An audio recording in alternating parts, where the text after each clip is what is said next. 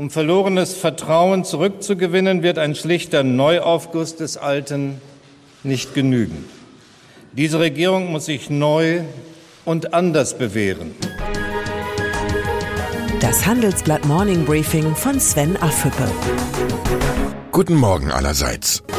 Mit 364 Stimmen ist Angela Merkel zur neuen und alten Bundeskanzlerin gewählt worden. Das sind fast drei Dutzend Stimmen weniger als Union und SPD über Abgeordnete im Bundestag verfügen. Aber gewählt ist gewählt. Mit dieser Wahl zieht Merkel mit den großen Kanzlern Konrad Adenauer und Helmut Kohl gleich. Nur die Dauer einer Kanzlerschaft ist noch kein Beleg für gute Regierungsarbeit. Wichtiger als das Abstimmungsergebnis der Kanzlerwahl waren die mahnenden Worte von Bundespräsident Frank-Walter Steinmeier an die neue Regierung. Um verlorenes Vertrauen zurückzugewinnen, wird ein schlichter Neuaufguss des Alten nicht genügen, sagte Steinmeier.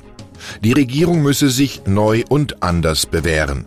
Das Problem, die Große Koalition will gar nicht alles anders machen, sie will vor allem an der Macht bleiben. Wie kaum ein anderer Bundespräsident hat Steinmeier Union und SPD konkrete Reformprojekte ins Aufgabenheft geschrieben die Verbesserung des Bildungssystems, bezahlbaren Wohnraum in Städten, den Ausbau der digitalen Infrastruktur und die Erneuerung Europas. Hoffentlich hat irgendjemand aus der Großen Koalition Steinmeiers Rede mitgeschrieben. Die britische Premierministerin May beschuldigt Russland für den Giftanschlag auf den Ex-Spion Skripal auf britischem Boden verantwortlich zu sein.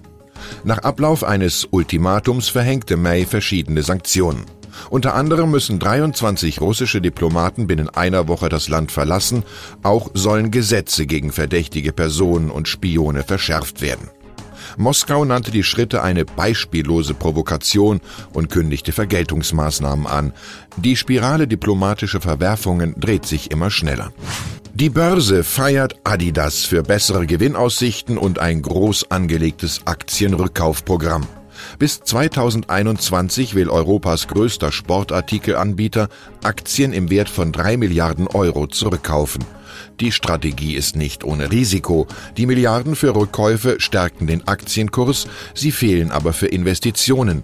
Auch Adidas-Chef Rohrstedt kann Geld nur einmal ausgeben.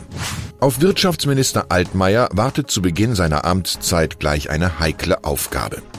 Die Finanzaufsicht BaFin kritisiert die Förderbank KfW für erhebliche Mängel in der internen Revision. Als Verwaltungsratschef der Staatsbank muss sich Altmaier um das Thema kümmern. Eine öffentliche Förderbank, die gegen regulatorische Vorgaben verstößt, ist ein erheblicher Reputationsschaden. Schwarze Schafe gibt es nicht nur in Nadelstreifen. Ich wünsche Ihnen einen erfolgreichen Tag. Herzliche Grüße, Ihr Sven Affüppe.